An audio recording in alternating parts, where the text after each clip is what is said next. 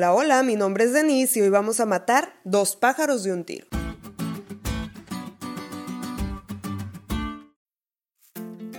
Cuando estaba chica me gustaba irme a dormir a la casa de mi tía porque en mi mentecita pequeña ella nunca se enojaba.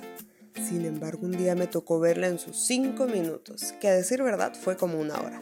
Mi tía se soltó regañando a mis primos porque no habían limpiado su cuarto y porque todo el día se la habían pasado jugando. A mí no necesitó decirme nada. Aunque el regaño fue para ellos, yo entendí el mensaje y enseguida me puse a limpiar. Algo similar existe cuando leemos la Biblia. La mayoría fue escrita en un contexto hebreo y dirigida al pueblo judío, pero el mensaje no se limita solo a ellos. La lección da un ejemplo muy práctico e interesante al respecto. El álgebra se inventó en el siglo IX a.C. por allá en Bagdad. Sin embargo, eso no significa que las verdades y principios de esta rama de las matemáticas se limiten solo al siglo IX a.C. en Bagdad pero es bueno que conozcas el contexto cultural en el que se escribieron los pasajes bíblicos.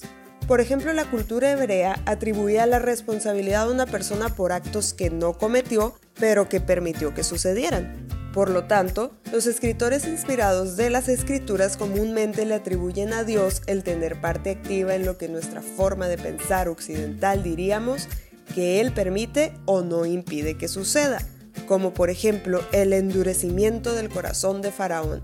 Y seguro eso resuelve tu duda de, ¿Dios hizo que el corazón del faraón se endureciera? Tranquilo, ya puedes descansar. Aunque hay una gran diversidad de cultura, hay un solo fin. Hablarle a los judíos en su momento, pero también hablarle a Denise en pleno siglo XXI y a ti, Griegos, hondureños, mexicanos, judíos, franceses, árabes, peruanos, todos necesitamos ser salvos.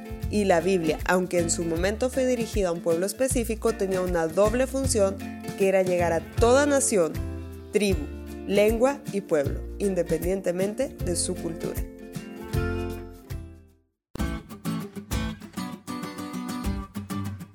¿Te diste cuenta lo cool que estuvo la lección? No te olvides de leerla y compartir este podcast. Es todo por hoy, pero mañana tendremos otra oportunidad de estudiar juntos.